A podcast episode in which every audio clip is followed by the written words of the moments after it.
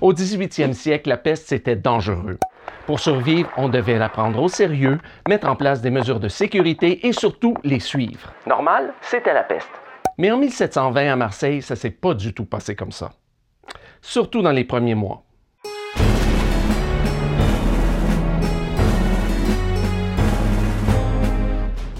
À la fin du mois de mai 1720, le vaisseau Le Grand Saint-Antoine arrive à Marseille. Dès qu'on a su qu'il y avait des malades à bord, on a immédiatement mis le bateau, la cargaison, les passagers et l'équipage en quarantaine. Bon, deux petites précisions. Premièrement, que la paix soit arrivée à Marseille sur ce bateau-là en particulier, c'est matière à débat. Deuxièmement, une quarantaine ne dure pas toujours 40 jours. Dans ce cas-ci, par exemple, on parlait d'une quarantaine ordinaire qui durait entre 15 et 20 jours. Le 20 juin, la maladie s'est déclarée dans la ville.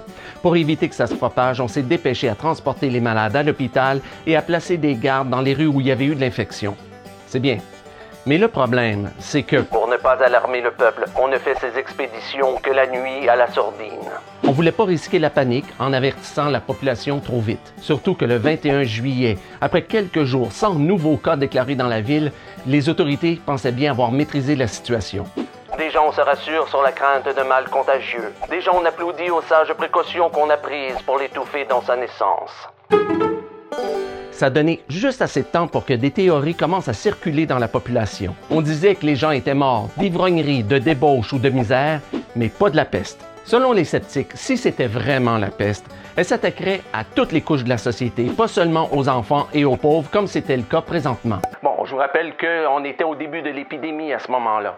Ça faisait même pas deux mois, et puis ça va durer deux ans. Certains demandaient des preuves, un peu comme si on voulait voir les hommes tomber morts dans les rues les riches attaqués comme les pauvres, et le mal se répandre avec impétuosité dans toute la ville.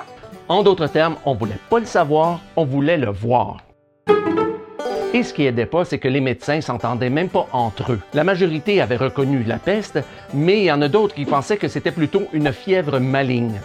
Dangereuse, mais pas la peste. Les médecins qui disaient que la maladie était la peste avaient raison, mais ils le faisaient à leur propre risque. Dans la rue, on les insultait, on les accusait de complot, et les magistrats de la ville, non contents de manquer de confiance en leurs médecins, formèrent contre eux des soupçons injurieux à leur honneur et à leur caractère. À la cour du roi de France, le premier médecin du duc d'Orléans, Pierre Chirac, disait que les médecins entretiennent dans le public un esprit de terreur, dans l'espérance de se rendre plus nécessaires et de faire augmenter leurs honoraires. Et toute sa vie, même après avoir été nommé premier médecin du roi, il va continuer à affirmer que la maladie n'est point une peste venue du Levant. Ce n'est qu'une fièvre maligne causée par les mauvaises nourritures du petit peuple de Marseille. Et ce, malgré les conclusions des médecins de Montpellier, dont son propre gendre, qu'il avait lui-même envoyé à Marseille à la mi-août. Et eux, ils avaient conclu, vous l'aurez deviné, que c'était la peste. Mais les autorités de Marseille s'entêtaient à nier l'évidence.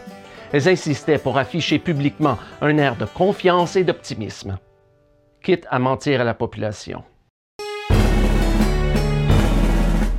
Le 21 août, les autorités de Marseille ont publié leur version des conclusions des médecins. Sur le rapport qui a été fait par messieurs les médecins de Montpellier, ils ont dû devoir avertir le public que la maladie qui règne présentement dans cette ville n'est pas pestilentielle, mais que c'est seulement une fièvre maligne, contagieuse, dont on espère de pouvoir bientôt arrêter le progrès.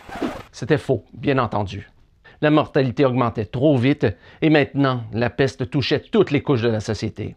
Un mensonge aussi gros que celui-là a juste réussi à convaincre tout le monde que c'était réellement la peste.